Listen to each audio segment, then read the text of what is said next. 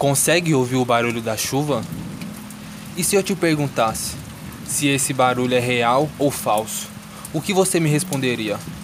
Logicamente que você me responderia que esse barulho é real, pois a chuva é real. Conseguimos vê-la, conseguimos tocá-la. Mas existem coisas dentro de nossas mentes que não são reais.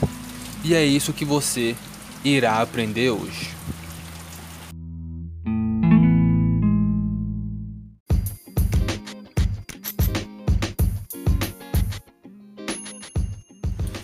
Tudo começa de uma crença e se transforma em um pensamento, que se transforma em uma emoção, que se transforma em um comportamento, que se transforma em um resultado.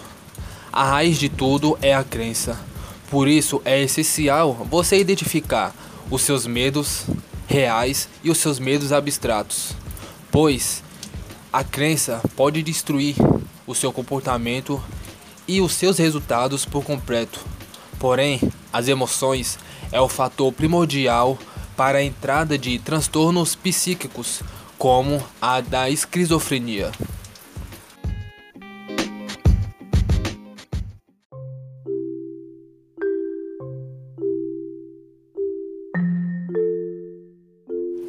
Para identificar os seus medos, primeiro você deve identificar suas crenças. Eu vou te dar um exemplo bem claro disso. Eu assisti um filme de terror hoje. Logicamente, o meu cérebro ativou a adrenalina no meu corpo. Meu cérebro vai ficar hipervigilante. Isso quer dizer que ele não vai dormir durante o filme de terror. E quais os pensamentos?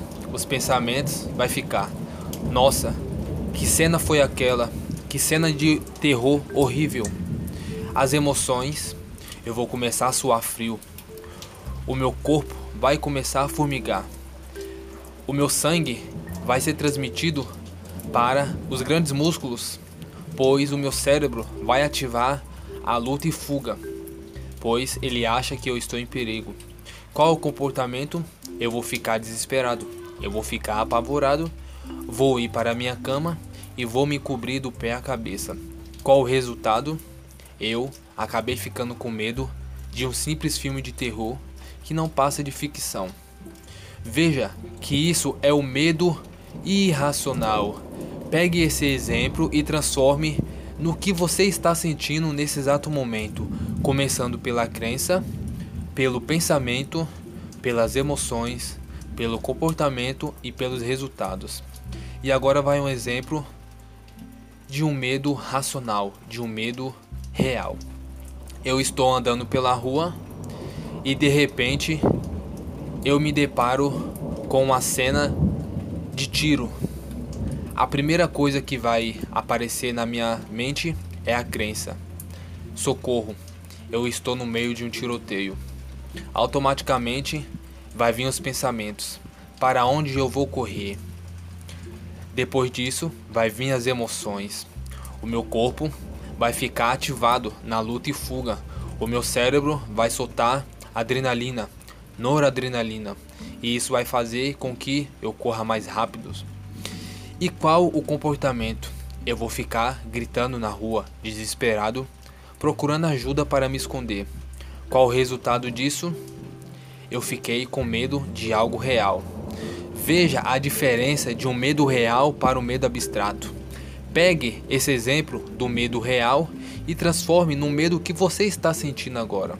Pois esses dois exemplos são práticos e simples, mas que pode transformar o seu medo em abstrato ou real.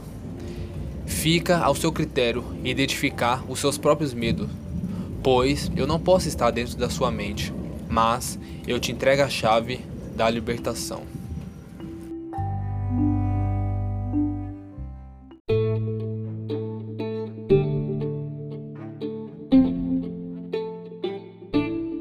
Como dizia o grande filósofo Sêneca, sofremos mais na imaginação do que na realidade. Logicamente que aqui eu não me refiro a pessoas que sofrem de fome, que sofrem de saúde. Aqui eu me refiro a pessoas que têm uma mente saudável e que têm uma vida saudável. Fique com essa reflexão e lembre-se: a evolução acontece individualmente, mas o medo ele pode atrapalhar essa evolução. Então saiba identificar os seus medos e sempre suba um degrau de cada vez.